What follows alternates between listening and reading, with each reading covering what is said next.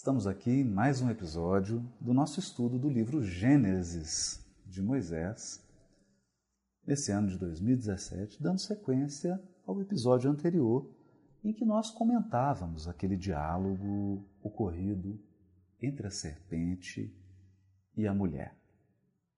Retomando alguns pontos, nós estamos aqui utilizando a tradução da Bíblia de Jerusalém, porque ela possui algumas notas interessantes, ela faz algumas referências a outros textos bíblicos. Embora ela apresente alguns aspectos problemáticos com relação à tradução do hebraico, naquilo em que tiver uma dificuldade, nós vamos complementando com o próprio texto hebraico do original e vamos fazendo algumas observações. Por isso, ao longo dos episódios, algumas palavras nós vamos tomar o significado delas no grego, no hebraico, que é o original do Velho Testamento. Vamos trazer a tradição judaica para nos ajudar.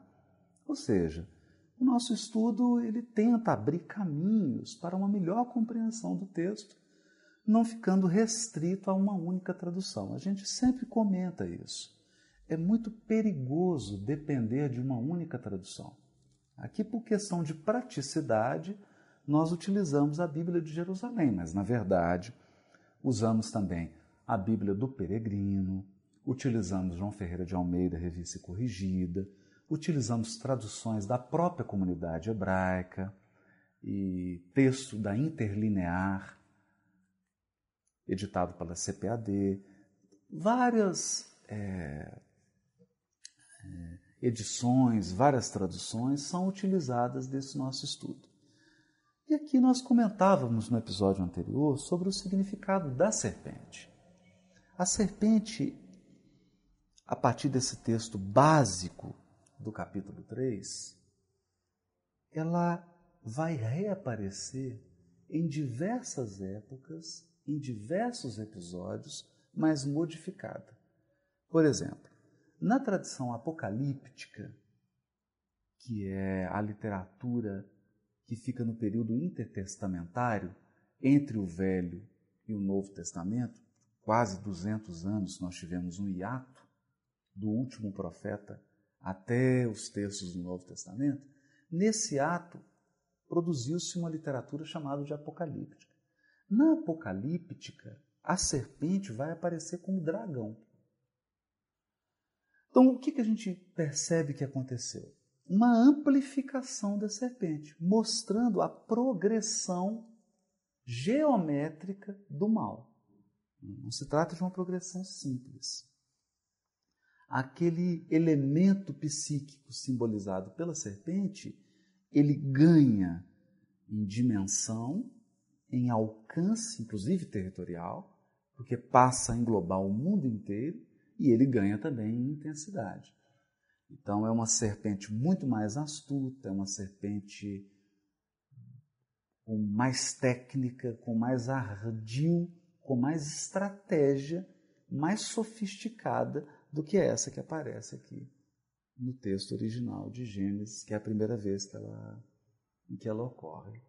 É, a gente sempre gosta de frisar que um erro básico cometido por nós ocidentais, nós ocidentais, quando lemos esse texto oriental,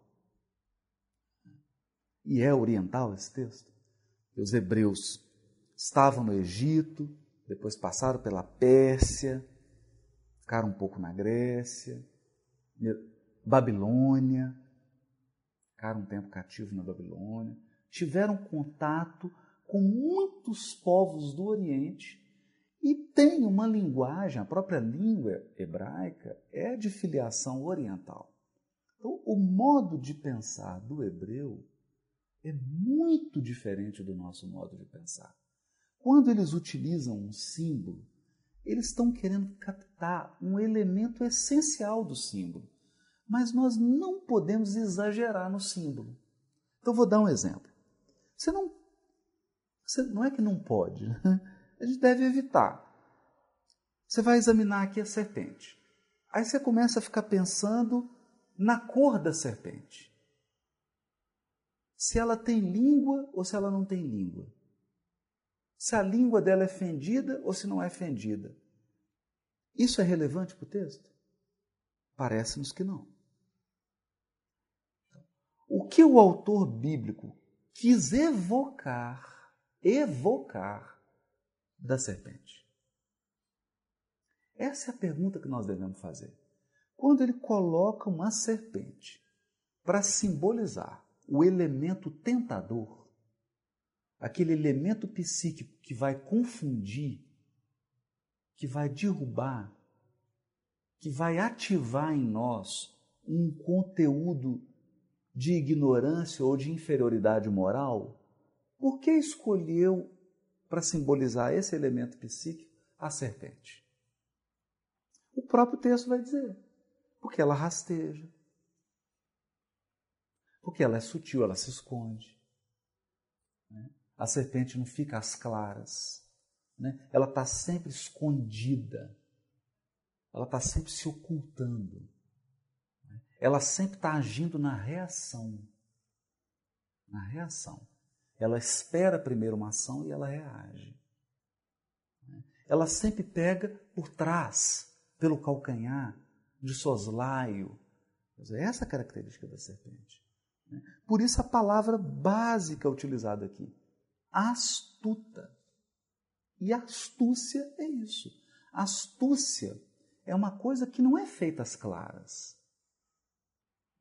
Astúcia é uma capacidade é, não muito elogiável, que certas pessoas têm, de ocultar, de manipular, de lidar. Ela fala um pouco de verdade e ela mistura um pouco de mentira na sua fala. Essa é a astúcia.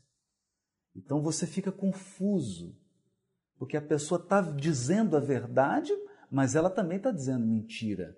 E você não, não consegue distinguir o que é verdade e o que é mentira. A pessoa silencia, mas ela silencia para te confundir. Quando ela fala, ela fala pela metade para poder te induzir.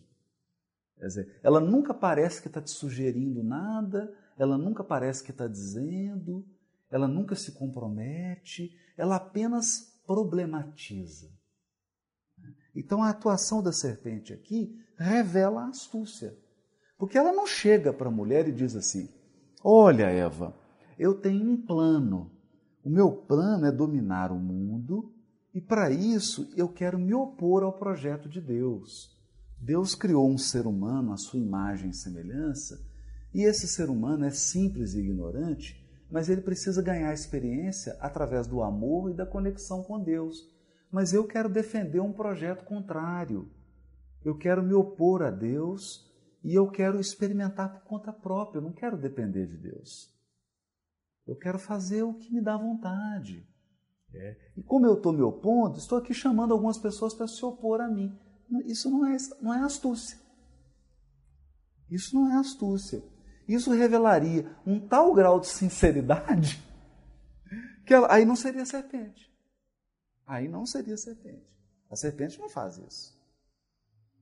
Então ela chega, ela não diz que tem projeto, ela não diz a que veio, ela não fala dela, mas ela levanta questões. O que, que Deus te disse?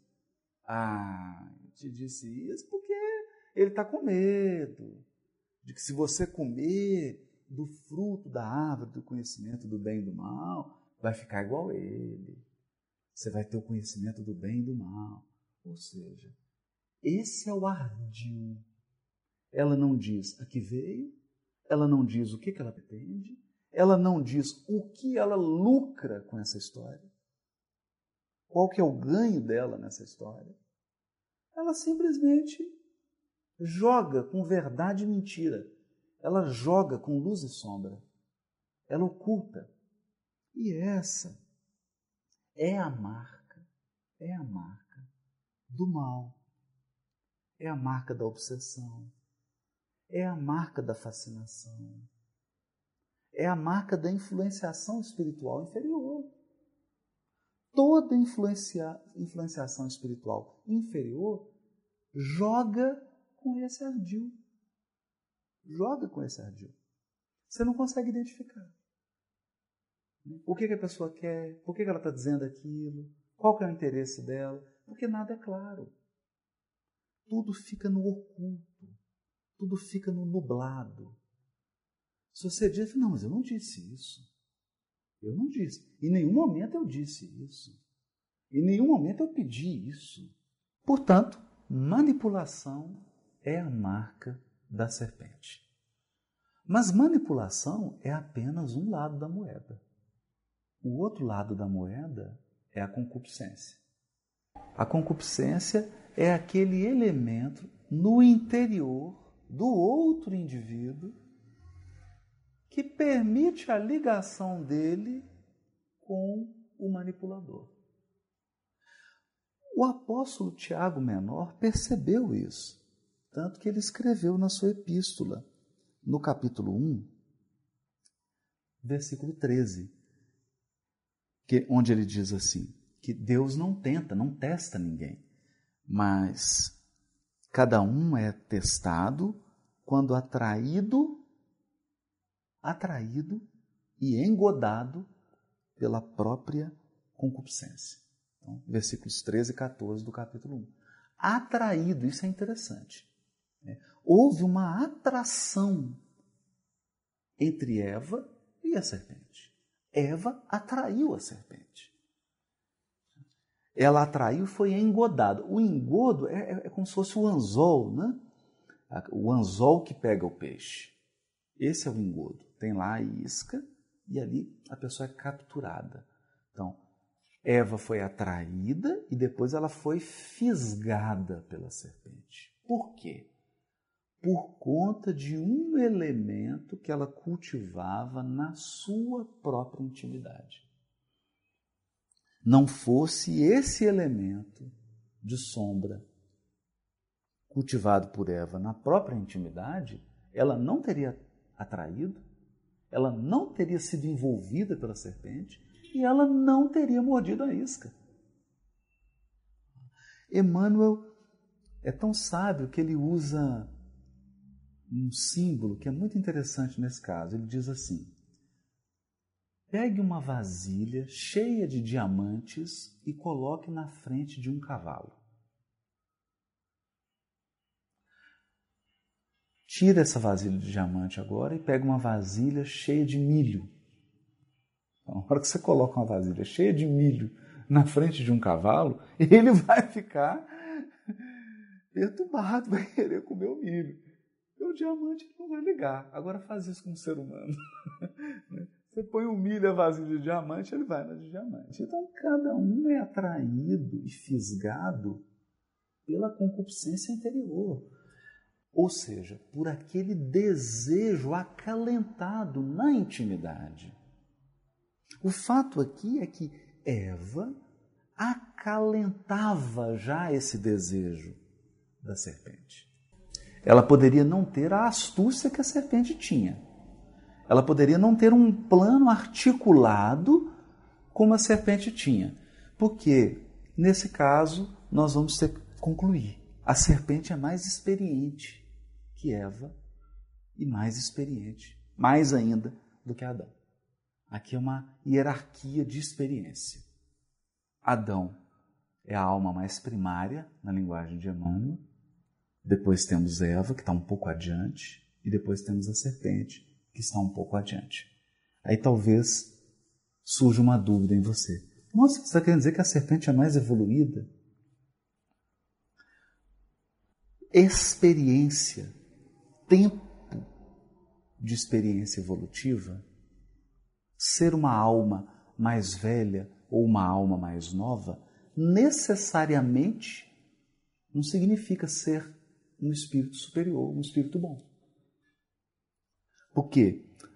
A alma jovem, inexperiente, ela está naqueles estágios ainda iniciais da evolução como ser humano. É ingênua, não tem experiência, não, não tem uma história evolutiva mais complexa à medida que ela vai progredindo nas reencarnações, vai adquirindo conhecimento, aí se bifurca. Ela pode optar pelo caminho do bem, e aí vai se tornando um espírito bom, um espírito superior, ou ela pode também optar pelo caminho do mal. E ela vai ganhando então experiência na maldade, na malícia, em se opor a Deus, em ferir a lei divina. Vai se tornando um expert em violar a lei divina. Isso também ocorre. Então é uma alma velha, experiente, mas cristalizada no mal. Aqui é o caso. Aqui é o caso. Nós temos uma Eva já experiente, mas não tão astuta como a serpente. E temos um Adão cuja falha é ingenuidade, é não avaliar, é não ter uma identidade própria, é seguir inconscientemente propostas, seguir inconscientemente o que está acontecendo. Então, esse é o caso aqui. Por isso que as penalidades vão ser diferenciadas. Né? A gente vai perceber isso aqui. A penalidade de Adão é de trabalho. Trabalho com suor do rosto, dos espinhos. Por quê? Porque são elementos de dificuldade que vão dar experiência a Adão. Já no caso de Eva, que está a meio caminho, é um espírito mais amadurecido, mais experimentado, mas já inclinado, já se inclinando para os caminhos do mal, ah, o remédio vai ser o quê? O parto doloroso, a dor. Então já não é mais um trabalho duro e árduo, já é a dor. E para a serpente, já é o total elemento de expiação. Então ela arrasta no chão, ela vai comer pó, ela vai ser esmagada. É a expiação, já é o elemento kármico nos seus níveis mais intensos, dado o grau de astúcia e o grau de maldade. Então isso é muito bonito, porque esse texto aqui é um retrato da evolução. Ele mostra as possibilidades da evolução do espírito. Isso é que é bonito da gente avaliar. Então, por conta desse desejo, por conta dessa concupiscência interior, Eva se entregou a esse ardil truncado. Porque toda manipulação é truncada. Todo engano, todo engodo, ele é truncado. Você só cai naquilo porque tem um desejo que fere a sua racionalidade. É por isso que Emmanuel vai dizer no livro Pensamento e Vida, no capítulo 1, A Mente, o Espelho da Vida, ele vai dizer que a mente humana, porque tem mentes em outros graus evolutivos, que não estão na espécie humana. Mas ele vai dizer, na espécie humana, como que a mente cresce? Ela cresce entre ilusões que salteiam, ou seja, que assaltam a inteligência ilusões que assaltam a inteligência. Significa que nós cometemos o erro não foi por falta de inteligência, por falta de experiência. Nós tínhamos inteligência suficiente para identificar o ardil. Nós tínhamos compreensão, porque senão não seria permitido. Se o espírito não tem a inteligência suficiente sequer para dimensionar o que está acontecendo, a providência divina atua no caso. Atua no caso. Só há teste para o aluno que aprendeu a matéria. Ninguém faz uma prova de um conteúdo que não foi ensinado. Não é razoável isso. Eu estou na quinta série e aí recebo uma prova da sétima. Não é razoável isso. Eu só posso ser testado naquele conteúdo que eu já aprendi, que eu já tenho noção. Então a inteligência aponta: olha, isso não pode, isso está errado, isso não pode ser feito assim, mas aí vem a ilusão. A ilusão que é alimentada pelo desejo, ou às vezes por uma pulsão, por uma compulsão, esse desejo, essa compulsão, às vezes um vício, faz com que a nossa inteligência seja agredida, amordaçada, amarrada, colocada no porta-mala do carro. E a, a ilusão pega o volante e ela comanda o veículo. E aí sucede um conjunto de equívocos, um conjunto de experiências dolorosas, dolorosas, em que o espírito vai desiludir. Uma vez entregue à ilusão, o processo educativo é a desilusão.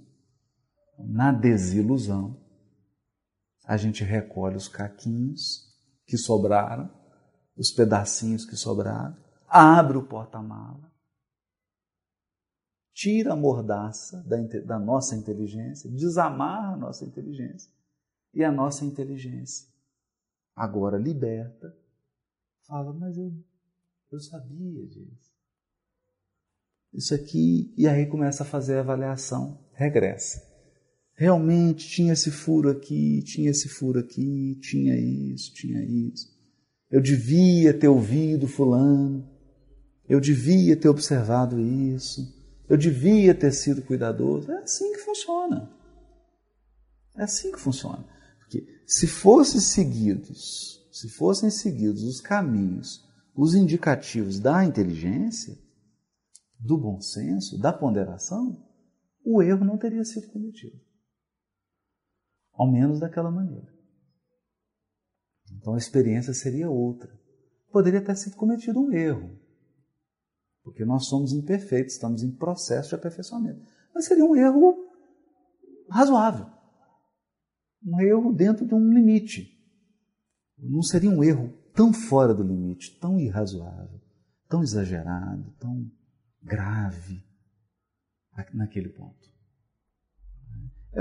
Essa é a, beleza aqui desse texto. É um texto tão pequeno, esse aqui do capítulo 3, e ele é o texto que vai servir de base a vários outros textos da Bíblia inteira. O próprio mestre faz referência a esse texto aqui, que nós estamos estudando agora. Por exemplo, em João, quando ele está discutindo no Evangelho de João, quando ele está discutindo com os fariseus, é, ele diz assim: vós, vós tendes por pai ao diabo e vos esforçais por fazer a sua vontade. Foi assim desde o princípio. Está citando lá o princípio. Aí cita Caim, o homicídio de Caim. É essa a história. Porque o diabo aqui, Vou explicar isso de novo, né? A palavra diabolos é uma palavra grega. Diabolos. O que, que significa essa palavra grega, diabolos? Ela significa adversário. Diabolos traduz uma palavra hebraica chamada Satanás. Satanás é o hebraico, significa a mesma coisa, o adversário, o oponente. Né? E no latim, tanto Satanás quanto diabo pode ser traduzido por demônio, etc. Né? Diabo, mesmo em português a gente tem demônio, diabo, satanás, tem, tem os três. Tem essas três traduções aí. Mas o sentido é de adversário. Então o que, que Jesus estava querendo dizer? Ele estava fazendo referência lá ao princípio. Dizendo que os fariseus estavam imitando, estavam seguindo, seguindo o projeto da serpente. Deus propõe um tipo de ser humano, a serpente propõe outro. O Criador propõe um ser humano que é a imagem e semelhança dele e que, portanto, utiliza a inteligência. Olha aqui, que lindo isso aqui. A proposta de Deus é que a nossa inteligência seja utilizada sempre sob a inspiração divina. Quando nós usamos a nossa inteligência inspirados pela providência divina, a nossa inteligência vai nos levar ao bem.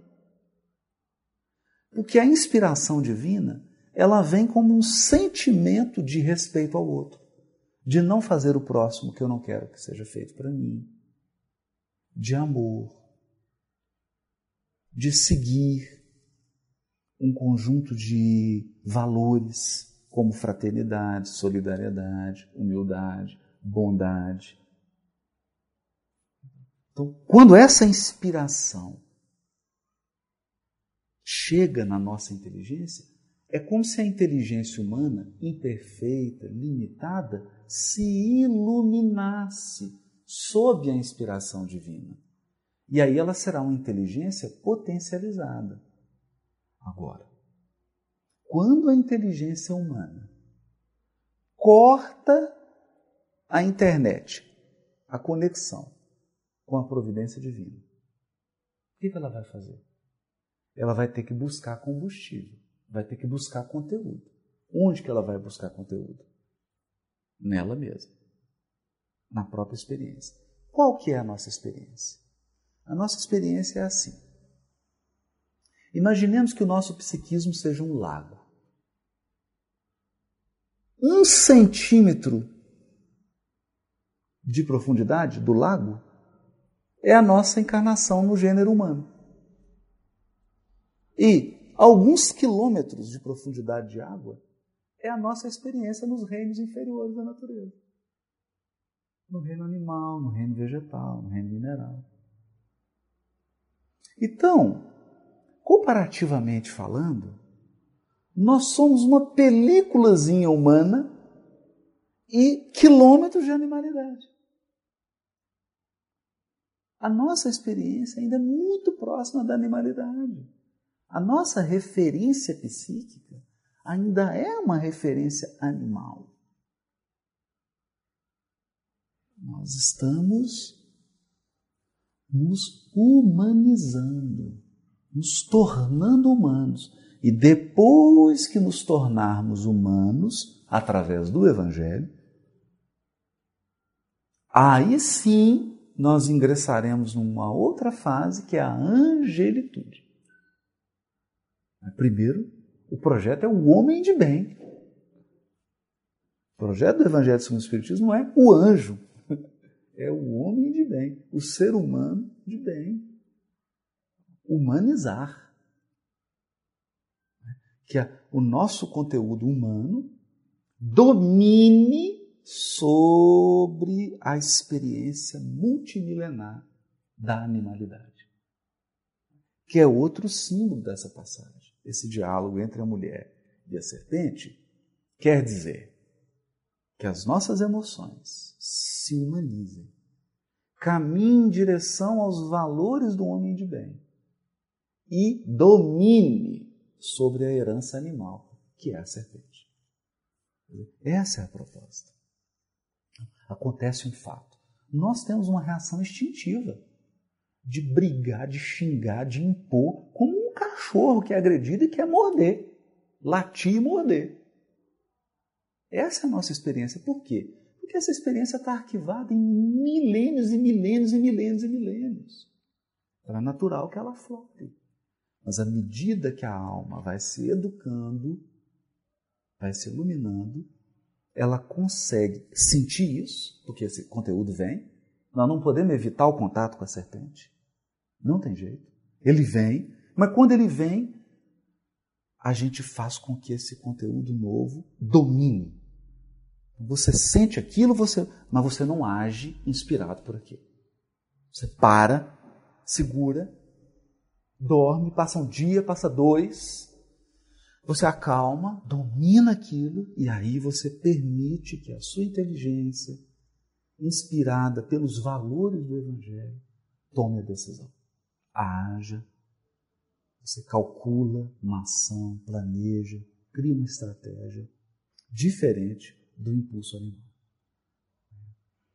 Então aqui é interessante porque é uma, uma outra simbologia aqui. A serpente, a marca da serpente é a reação. Porque a gente não vê uma serpente andando aí na rua, você não vai ver uma serpente numa, numa estrada de terra andando no meio da estrada de terra, seguindo 5 quilômetros no meio. Ninguém vê isso. Ela pode cruzar a estrada de terra, mas ela fica escondida né? nos matos, no, no, nos cantos. De vez em quando ela passa. Então significa que a serpente age na reação. Ela não age na ação. Ela mais reage do que age. E a evolução consciente é agir. Isso é que é difícil. Você está no trânsito, acontece uma coisa, você esqueceu de dar uma seta, a pessoa te xinga. Abre o vidro, para o carro, abre o vidro, olha para você e fala assim: Ô oh, seu imbecil, seu idiota, dá seta. Daqui do seu sangue ferve, vai a 100 graus centígrados. Você fica perturbado. Ali é a hora do teste. Porque se você for na reação, você vai baixar o vidro também e vai passar recibo. Se você conseguir sentir isso, fica vermelho, arrepiado, mas você toma o controle. Tem uma frase de equilíbrio. Não, você está certo, me desculpa, você está certo. Acabou. Cortou. É, então, é, uma, é um desafio. Ele falava demais isso, falava muito. Assim, a gente preocupa muito com as nossas ações, ok. A gente tem que preocupar muito mais com as nossas reações. É, são nelas que a gente, que a gente.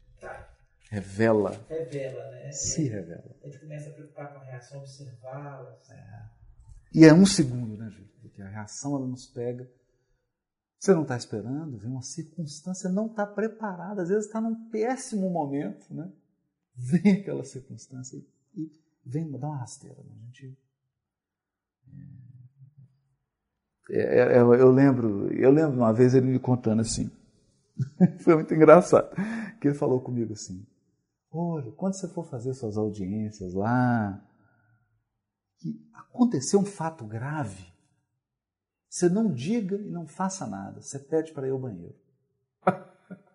Aí você sai do ambiente, vai ao banheiro, passa uma água no rosto, faz uma prece, porque aí você saiu do clima da reação. saiu do clima da reação. Aí você volta para aquele ambiente, se posiciona e aí dá uma resposta. E é verdade. Né? É verdade. Porque tem coisa que você fala no calor, mas 30 segundos você não fala daquele jeito. Você, se você tomar uma água, um café, for ao banheiro, você não vai falar daquele jeito. Você só falaria daquele jeito se fosse no impulso, né? Se, se for na, na, no embalo aqui da serpente. se for.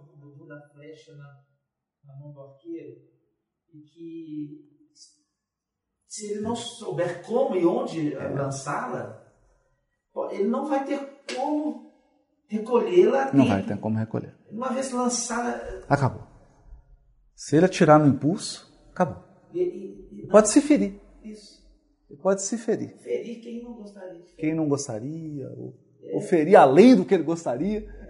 São imagens que ajudam. Ferir além que. Às vezes você quer dar um tapinha e acaba quer dar um toque e exagera e acaba dando uma grande. Você quer dar uma advertência sim, leve, né? O fulano tá errando, não faz isso, não tá legal. Aí você vem. O Emmanuel teve uma prece dele, né? Ele fala daquele livro Voz do Grande Além. Tem uma prece linda, eu gosto muito é, dessa nossa, Ele fala assim: que nossa verdade não seja fogo destruidor, né? É, é a nossa reação, né? Nossa reação. E geralmente a reação ela denota a nossa verdade, né? Ela, assim, ela mostra o, ah, o passado dominante, é, exatamente. Então, quer dizer, o que, no, o que já é conquista. Então, e aqui é importante porque isso vai ser desenvolvido mais adiante no texto de Gênesis, nós vamos estudar isso. Essa serpente ela vai se multiplicar. Ela, eu estou falando do ponto de vista do símbolo, tá, gente? Do símbolo. Então, lá em Noé, essa serpente vai ser representada por todos os animais em par, em casal. Ou seja, com a sua capacidade de multiplicação. Revelando o quê? Todo o nosso conteúdo psíquico animalesco. Ou instintivo.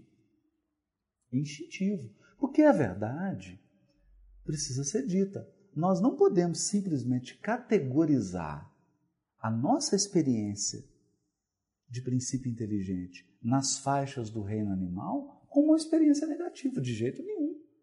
Nós passamos para a beira, aprendemos a fazer mel, aprendemos a organização da colmeia, aprendeu a caçar. Aprend... Não é mal. Esse conteúdo não é mal. Não é mal. Essa ferocidade do leão, essa capacidade de correr em direção à presa, pode ser a determinação que você tem para passar num concurso. É a mesma energia.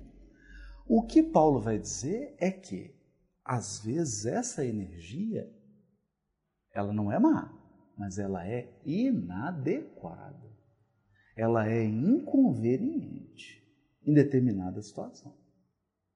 Em determinada situação, num trato com, com um coração irmão, numa, numa reunião, no trato com alguém, você trazer essa energia do leão, ela é inconveniente. Ela pode ser inconveniente. Por outro lado, você pode estar na direção de um grupo, num momento de crise, e você toma a liderança e lidera o grupo e salva as pessoas e faz por, por essa energia.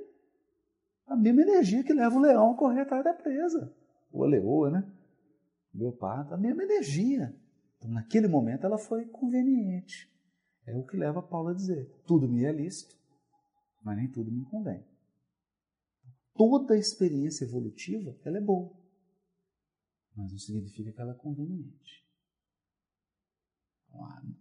Aqui a inteligência iluminada pelo sentimento inspirado, pelo sentimento alinhado com o Evangelho, vai permitir o bom uso desses arquivos espirituais, fruto da nossa passagem pelos reinos inferiores da natureza. São lições valiosas. Mas o texto bíblico disse lá no capítulo 2: domine o homem sobre as feras, sobre as aves, sobre os peixes. Domine. Então, por isso que os Espíritos vão dizer: é o autodomínio. O autodomínio. O autocontrole. A capacidade de selecionar. Vem o impulso e a gente seleciona. Não, esse aqui é conveniente agora, esse aqui não é conveniente agora. Então, determinados momentos você tem que falar com energia. Determinados momentos você tem que falar com doçura. Tem um momento para ser beija-flor e tem um momento para ser leopardo. Então, a hora que a gente entende isso, as experiências vão sendo utilizadas a nosso favor. Nós sempre podemos utilizar a nosso favor só, só se torna contra nós quando nós perdemos a conexão com as esferas superiores. Mas no próximo episódio, nós continuaremos as nossas reflexões sobre esse texto.